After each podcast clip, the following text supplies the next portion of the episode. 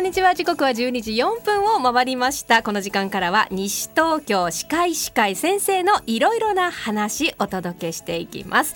えナビゲーターは私奈美子です。そして皆さん歯の健康を大事に思って生活していますか？西東京歯科医師会先生のいろいろな話たくさんの面白い話が飛び出しますので引き続きお付き合いください。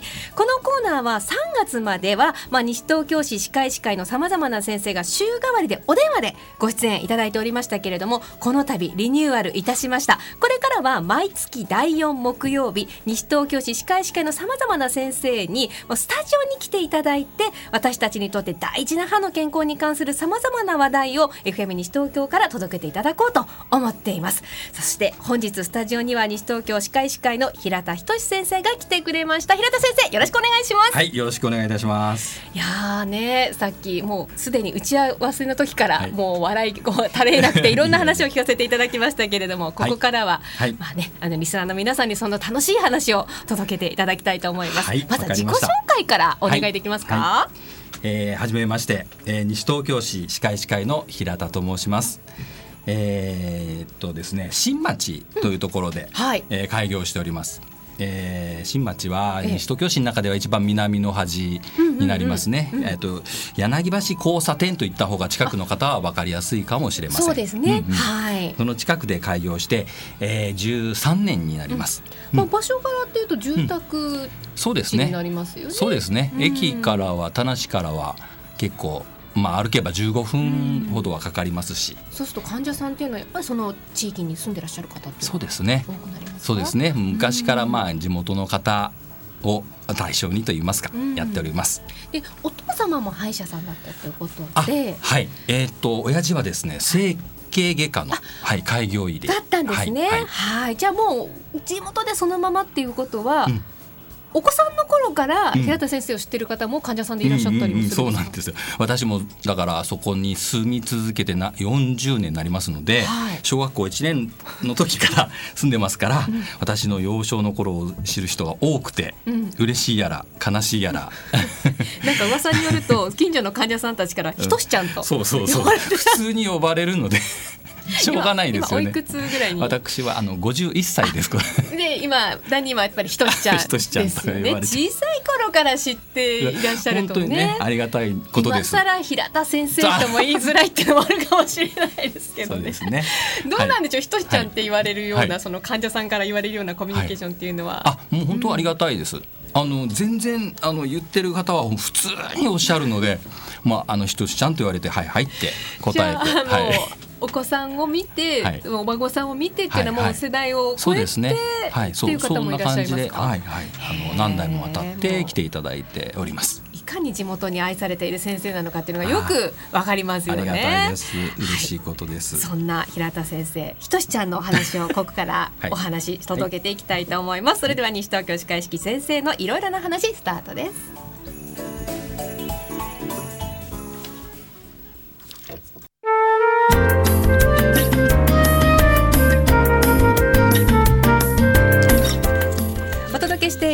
東京歯科医師会先生のいろいろな話引き続き西東京歯科医師会平田先生にお話伺ってまいりましょう。今回は平田先生、はい、どんなお話していただけるんでしょうか、はい、えっとどうしましょう？うんといろんなお話ネタを考えて聞いてますが、はい、まず最初に、うん、えっと忘れないうちに言っとかなきゃいけないことがあります。お願いします。えっと歯科医師会の、えー、イベント情報なんですが、はい、来月の6月12日の日曜日に、はい。えー、市民会館で良い歯のコンクールというのを行います。はい、ねえー、っと年中さんですね。今年中さんの歯のいい、まあ、虫歯のないお子さんを、まあ、対象に、うんうん、えー、コンクールを行って、うん、まあ、会ではうんと楽しい歌だったり、はい、なんか噂ではアンパンマンが来るとか。えー、喜びますね、お子様のなんか喜ぶようなイベントにしていく予定なので、えー、来ていただければと思っています。なるほど。これ、コンクールといっても割とこう、はい、じゃお子さんが来ていただいても一緒にこう楽しんでいただけるような内容になってるんですね。そうですね。えっと、その昔というかもうこれはもう長年やっている司会司会のもう年中行事なんですけれど、はい、まあ実はそのコンクールといってもあんまりあの競ったりはしませんので、うん、来ていただいて楽しいひとときを過ごしていただければというような楽しいイベント。人っていうのはどうしたら出れるんですか？えー、とまず年齢がその今現在はいはいはい年中さんですね。はい、で年中さんでえっ、と虫歯があるかないかまず、うん、あの西東京市歯科医師会の先生の、えー、病院に行っていただいて、はい、歯を検診受けて、うんうん、その先生の推薦をいただかなきゃいけないですね。でもその先生にあの、うん、出たいですって言っていただければ、うん、まず問題ないので、うんうんうん、はい。なるほど。じゃあこの西東京市歯科医師会の会員の歯医者さんっていうのがちょっとポイントになりそうなんですけど、うん、そうですね。これっていうのはあの、うん会員の方なのかなっていうのわかるんですか、うん、どっかで。そうですね。歯科医師会に、えーと、残念ながらまだ入っていただいてない歯科医院も市内に何軒かありますので、はい、えーとまあ、残念ながらそういったところでは推薦がいただけないんですね、うん、なので、まあ、お電話で確認していただくか、うん、あの歯科医師会の先生であればあの入り口に歯科医師会会員というこういうプレートが貼ってありますのでそれをちょっと目安に、はい、言っていただければ。ページなんかでもチェックできたりしますか、ね、はい、ホームページがありますので歯科医師会のホームページでこの先生は OK だと思っていただいたら、はい、大丈夫ですね。わかりました。はい、じゃあ我こそはと思う方はね、はい、ぜひ薦加していただきたいと思います。その推薦の期限がいつになるでしょうか？はい、えっとですね、期限が6月の7日の火曜日なんで、うん、まあ7日の火曜日ギリギリでも構いませんが、できるだけ早めにこちらも人数をあのそろそろはい決めていかなければいけませんね。ねはいはい。えー、あの皆さん6月7日までということで、あと1週間ちょっとですかね。そうですね。うん、まだまだありますので、ぜひまずは西東京歯科医師会の会員になっていらっしゃる歯医者さんに検診を受けていただきたいということですので。でねぜひ行ってみていただきたいと思います。よろしくお願いします。この話実は井出副会長にね、えー、必ず言うようにと言われてきたそうでね。そうです井出先生聞いてますか？言いましたよ。言いましたよ。バッチリですよ。はい、はい、きちんとあのお話ししてくださいましたのでね。ということでほとんど今日のお仕事はっていうことですけど、あほっとしました。よかった。じゃあここから何の話しますかね？そうですね。改めてはい。改めましてじゃあここからねいろんな話題を先生持っていらっしゃるんですけれども、前回放送に出ていただいた時、歯磨きの話をしていただいたんですよね。で私その歯磨きの話をしてくださった時に、もう部屋の掃除をイメージしてくれっていうような話をしてくださって、すごい印象深かったんですが、まあ、改めて歯磨きの、はこう部屋の掃除だっていうのは、私たちどういうイメージでこうお掃除していったらいいんですかね。ああのー部屋がね、うん、まず汚れてるのかあ汚くて片付けなきゃいけないなって思わないと掃除しないでしょ？そうですね。ね、うん、だからそこなんですよね。口の中がなんかこうあのベタベタ油っぽくて嫌だなとか、うん、あのなんか挟まってて嫌だなとか、思われる方は掃除しますよね。そうですね。ね、そこなんです。でもその何かこう食差が残ってる状態に普段慣れてる方はそれを感じられない。あ、お部屋の汚れも慣れちゃうと快適になったりしますからね。ちょっと気になりますよね。他の人から見ると散らかってますけどって思っても本人はなかなか言えないですよね。いいですって思う場合ありますから、そのじゃ法ってあるんですか？それなんです。だからえー、っと歯に何かこうついてるかどうか、いやまあ汚れてるのか汚れてないのかをご自身でね、それはやっぱりあの確かめていただかないといけないので、はい、そ れで自分のベロを使うんです。ベロですベロですベロです。どうやって確認するちょっとやりますよ。ベロで歯を、はやってこれ後で喋っとって送ってください。上から下までこうやって。舐めてみるんです。うんうん、舐めて舐めて確認する。えこの時にどういう状態が汚れている状態でどういう状態が綺麗な状態なんですか？そうですね。よっぽどね何かもうネギが挟まってるとかね、はい、あったらわかりますけど、はいはい、どういう状態だったら歯磨きしなくちゃなんですそこなんですよね、はい、普段慣れてる方はこの、うん、どうどうなのかってわかんないですよね、うん、じゃあまずそのどうなのかわかる前に舐めてから舐めてから？舐めてからここにある歯ブラシで、うんはい、ここを磨く、舐めてから磨く。から舐めてから磨く。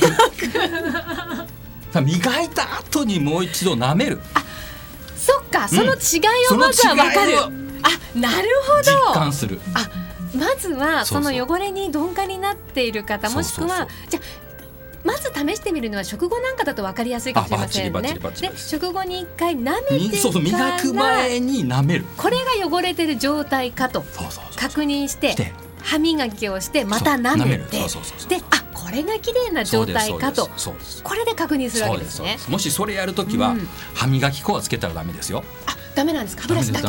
歯ブラシだけ。カラー歯ブラシで。何にもつけない状態で。水もつけない水もつけない。あつけてもいいけど。あ水はいいらしいです。どっちやねんって話ですが水はつけてもいいそうです。つけなくてもいいそうです。なるほどね、うんうん、そうするとわかるわけですね、うん、そうそう。そうその差が。その差が分かってじゃあこの状態になったら磨くべきなんだと。そうそうまずは汚れに対しての感度を上げていかなきゃいけないんですね。そこですはあ、わかりました。なんかね、あのぜひ皆さんも今度歯磨きをする前に自分のね口の中をまずこう舐めるじゃちょっとね、うん、言葉がいかがなものかなんで確認するで。もう散々言っちゃいましたけどね。確認確認してください。ベロを使って自分の歯の状態を確認ちゃんと書いてんじゃないここに。ザラザラしてるとかぬるぬるしてるとかなんか挟まってるとかそういうことがこうベロで確認をしていただいてまあ汚れに対するまずは感度を上げていただくということが大切になってくるわけですね。はい。いやでもなんかねそんな風に確認したことなかったので今度ちょっとご飯食べた後ちょうどねお昼ご飯食べた後スタッフ全員でやってみたいと思います。はい、ちょうど今日はあの平田先生にこんな素敵な歯ブラシの差し入れもいただきましてこの歯ブラシ、はい、ちょっとね私が使ってるのよりも、うん、この歯のブラシの部分、うん、コンパクトだなって思うんですが、そうですか？こうなんていうのか、磨きやすいというか自分の口に合った歯ブラシの選び方とかってあるんですか、えー、っとでうんとですね。ぶっちゃけもうここにあるこの歯ブラシが一番こうバランスの取れた、うんほとんどの多くの方に合う歯ブラシだと思ってます。なるほど、うんうん、もちろんその矯正をしてるとか、はい、歯並びがこう悪いとかね、うんうん、あの細かいところもどうしてもっていう方には別なのもあるんですけれども、はい、オールマイティにどなたでも勧められるとすればこれです。ね、少しこん細くて、うん、細いですか？なんか僕なんかは普通に見な気がするんですけど、最近ちょっとこう大きめのも流行ってたりしていたのでまあそれを見慣れているせいなのか少しコンパクトな気がするんですけど、これが理想の形、あの私が考える理想はこれです。なるほど、はい。まあ、それぞれね、井出先生は井出先生で、あのおすすめあるかもしれないけどでもあの、まず間違ってないと思います。なるほどね、これどういった特徴があるんですか？オールマイティバランスがいいというふうにおっしゃってました特徴ですか特徴がないのが特徴かもしれませんけど。だからこそいろんな人に合うということなんですね。でも例えばあのうんそうですね。ちょっとわかりませんけどもスーパーで安売りしてる歯ブラシを、もし手に入れられたら比べてみたいですよね。ああそうですね、はい、あの毛の一本一本は違います。はあそうなんだ、はい、はい、太さが全然違う密度も違うその辺が違うわけですね。じゃまずねこちらを、あの平田クリニックに行っていただければ、もちろん入手することは可能だということで1本100円でね、非常にコストパフォーマンスもいいわけなんですが、ねあのまずはじゃあ自分の使っているものとあそうそう使い比べて見比べてもいいかもしれませんね。歯ブラシは何本かストックしておいてもいいものですので、ね、使い比べて自分にとってこういいなっていうものを選ぶのもいいかもしれませんが、よかったら皆さんも一度ぜひ使ってみてください。これもね、い、ただいたので皆さんで後でやってみたいと思います。はい。はいということでいろんな話が飛び出してきますけれどもあのなんか今日はキーワードを先生、持ってきてくださってるんですよね。キーワードですか、うん、なんか新しいキーワードということで、はい、なんかブラキシズムという言葉を先生が私のこの台本に書書いていただいてるんですけど、はい固有名詞カットですね、この後にですね、はい、あのテストに出ますよって書かれてるんですが。そうですね。あのそうですね。ブラキシズムは、あの分かりやすく言うと、噛み締め症候群のことです。噛み締め症候群、うん、こういう病気という、うん、はっきりそういうふうな病名はまだないですけれども、はい、まあ皆さんに説明する上では、はい、顎に力が入って、うんうん、ご自身の歯をぐっとこう噛み締めてしまうっていう状況が結構多いです。そこから来るいろんな歯の痛み。顎の痛み。あこれなんか噛み締め症候群も先ほどの汚れの感度じゃないんですけれども、はい、普段から噛み締めてる人って、はい、噛み締め度に関しての感度も鈍くなっていてどの子が噛み締めてるか分かんないかもしれないですよね。これどういう状態だったら、噛み締めてるですか、ね、えっとねうんとクリニックに帰るとその 患者さんに渡すペーパーがいっぱいあるんですけど例えばですね、はい、うんと見た感じ分かるとすれば、はい、お口の中にあーって開くと歯槽骨って骨が上顎とかに凹凸が強い人は、はい、例えば噛みしめ強いんです。下顎の歯の内側あたりに骨の丸みが出っ張ってる人とかも噛みしめ強いんです。これね自分しか見ないと分かんないから、うんうん、なんか僕らがだから歯医者さん見ると噛みしめてますねとかっていう人は結構いるんですよ。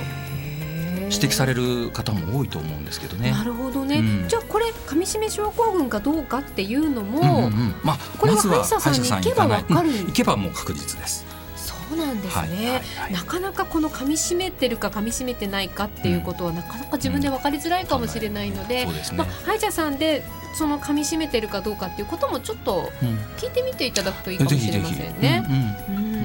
でこの平田歯科で新刊で見える患者さんの80%ぐらいは、この噛み締め症候群ブラキシズムによるトラブルということなんですが、そんなにいらっしゃるんですか？そんなにいらっしゃいますね。そうですか、じゃ意外の歯の痛みっていうのを訴えてる中にも、虫歯ではなくて噛み締め症候群ブラキシズムの場合もあったりするんですか？っていうかそういう方ばっかりですね。ばっかり？ばっかり。歯が痛いイコール虫歯だと思ってたんですがそうそうそうそうじゃない。80%がそうじゃない、うんうん、えそれ衝撃そういう場合どういう治療するんですか？ああそうですね。平田歯科の場合はですねうんまずはお話。お話、うん、お話？お話。お話。カウンセリング。あなるほどね、うん、はい。日常の。噛んでるよって。それでも言われたらびっくりするかも、うんうん、ほとんどの方が驚くんじゃないですか？驚きます。驚く方と、うん、なんだろう。でも噛んでるつもりはないので、うん、えー、ってそんなことないって断られる方と、うん、うん、まあでも驚かれますね。でもこれをまずお話をしてカウンセリングをしていく中で、良くなっていくことは当然あると思います、ね、もちろんもちろんもちろんです。まず気をつけること。噛んでるよ。そうか汚れの状態に気づくのと一緒でそうです。噛んでることに気づくことからっていうことなんですね、うん、そうですこの辺に力入れないようにねほっぺたにこう手を当てて、うん、こう力入れない状態にしてましょうねって、なるほど、ここにこう当てると、割合歯と歯が離れるですよね。本当ですね、この状態この状態でいてください一日に何回かね この状態を作ってみてもいいかも相当面白いですね。二人で向き合ってほっぺをこう触ってるっていうね。なるほどね、えー、ということですので今歯が痛いから虫歯かもと思っている方ももしかしたらそれは虫歯ではなくブラキシズム、うん、えー、こちらの噛み締め症候群かもしれませんのでよかったらぜひねそういった方も歯医者さんで見ていただくといいかもしれませんということで、えー、ディレクターがねそろそろ曲に行けと言ってますので曲紹介の方をお願いできますでしょうか。はい、ました。はい。えーとですね、リクエスト曲なんですが、えー、何にしようかと言って、うん、えー、家内にちょっと相談したんですね、はいはい、そしたらこの曲を、うん、あの指定されたんですけど、これはちょっと私事で恥ずかしいんですが、はい、えー、16年前に結婚式の披露宴で私が、えー、ギターを弾きながら歌ったという私と夫婦にとっては思い出の。今日は平田先生ギター弾いちゃいます？歌っちゃいます？いやいやいや持ってきてないし練習してないし。はい、ということでじゃあ奥さんも今きっと聞かれてるかもしれませんね、うん、そんな16年前の幸せな瞬間を思い出しながら、はい、お聞きいただけたらと思いますが、はい、では曲紹介お願いいたします、はい、ではどうぞ。斉藤和義さんで歌うたいのバラッド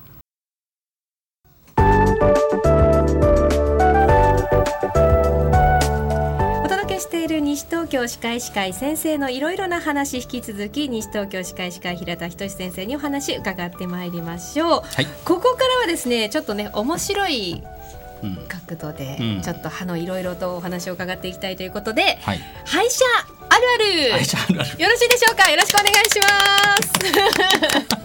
歯医者あるある。その1、はいはい。一口三十回噛みなさいって言われるけれども、実際のところどうなんでしょうか先生？はいあのー、よく言うんですけどね私も言うんですけれど実は自分ではできません できないんだ、はいあ10回ぐらいが限度ですよね。10回ぐらい噛むと大体なくなっちゃいますもんね。なくなっちゃいますね。この後何もない状態30回噛むのかっていうのことですけど、はいね、まあ理想は30っていうことです、そうですかね。あのうんまあえっとぶっちゃけですね食会が喉を通る大きさになれば咀嚼は完了してるんです。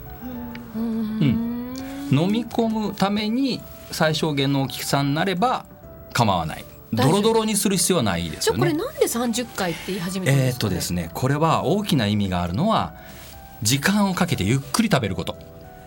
なんか10回でもいい気もしますけど10回でもいい。20回でもよかった気もするんですけど、うん、30回って決めたのは誰が言い始めたんですか、ね、あごめんなさいわかんない。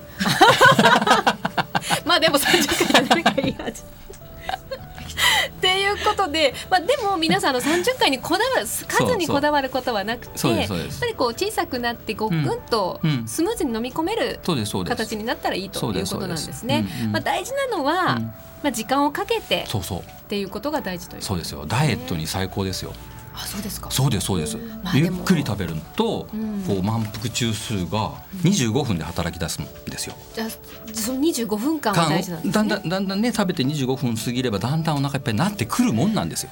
なかなか25分ねかけて食べられないかもしれない。私も割とねパクパクね対しちゃうのね。はい、なので消化にもダイエットにも非常に有効ということなので30回という数字にこだわる必要はないんですけれども、よく噛んでくださいということですね。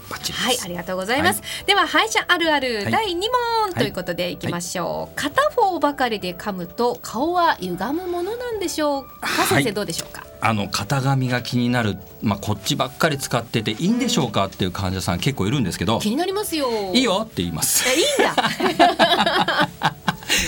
俺は左だしとか言う。えそれは本当に歪まないんですか？歪まない歪まない。だってだいぶ筋肉歪んでないでしょ、うん、歪んでない僕左ですよ左。歪んでないですね。でしょ。大丈夫です。歪みません。なんかだってこ、うん、一日例えばですよ、うん、あの噛んでる回数わかんないですけど、うん、こっちばっかりで噛んでたら相当筋力に差が出そうな気がするんですけど、そんなことはない、のないない。そうなんだ。全然。まあた本当本当にないんですけど、うんうんうん、例えば食海がこっちに左側に入ったとして両方の筋肉がほとんど同じ力を発揮してるんです。へもっと言うとこっちに挟まってるとこっちの歯が先に当たるんです。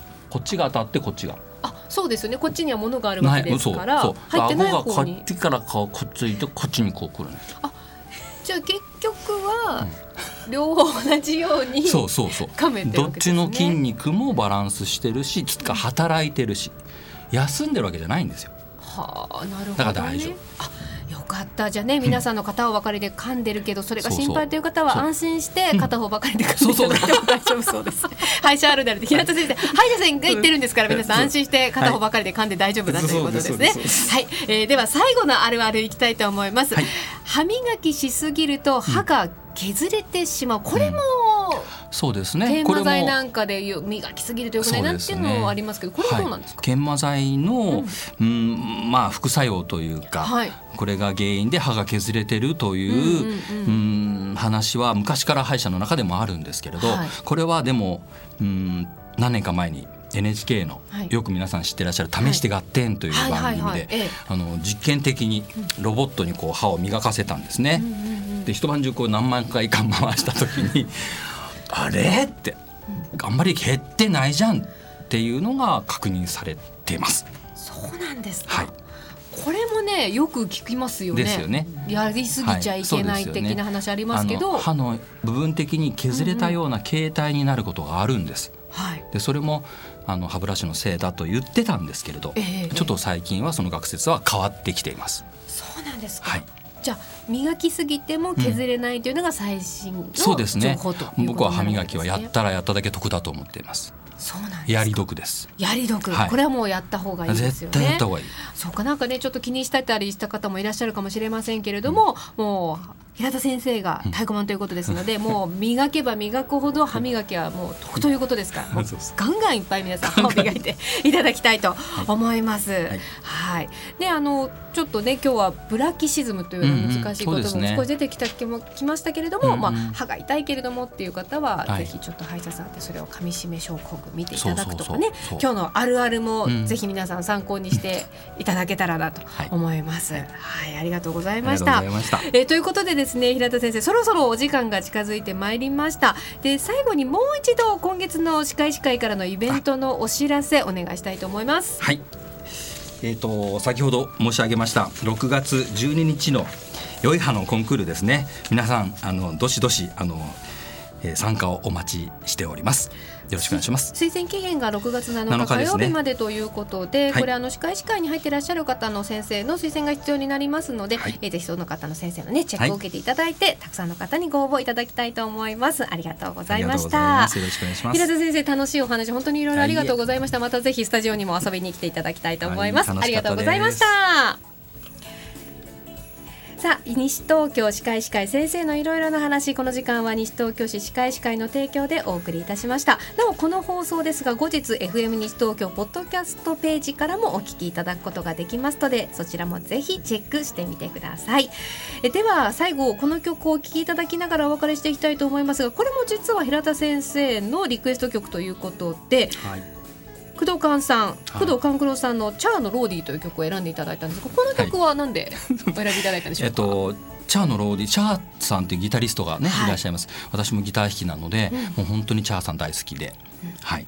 ということか。らということか。ら選んでいただきました、はい、ではこの曲を聴きいただきながらお別れしましょう。改めてご紹介いたします。工藤官九郎さんでチャーのローディーです。どうぞ